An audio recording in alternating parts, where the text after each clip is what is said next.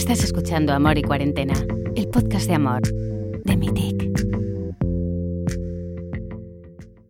La soledad.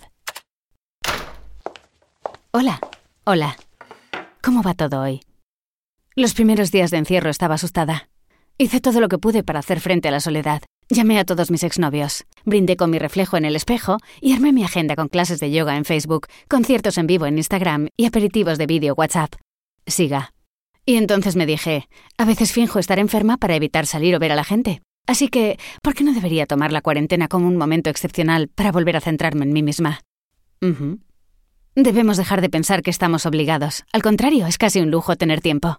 Si lo pienso, ni siquiera sé lo que quiero. Quiero estar con una pareja, pero no sé lo que busco en esa persona.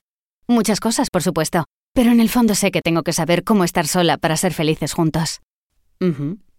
No quiero estropear bellas historias solo porque no había aprendido a aburrirme, a no envidiar a las parejas, a no envidiar a mis amigas enamoradas.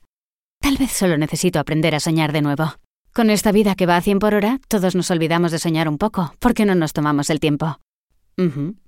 Ahora es el momento. ¿Qué es lo que queremos? ¿Qué es lo que nos gusta? ¿Con qué clase de gente queremos hacer un viaje? ¿Qué nos hace sentir bien? ¿Cuándo fue la última vez que escuchamos nuestros deseos, si es que podemos formularlos? Yo solo... La sesión ha terminado. Aunque la cuarentena es una limitación, el tiempo que nos da es un lujo que debemos aprovechar para reenfocarnos y centrarnos en nosotros mismos.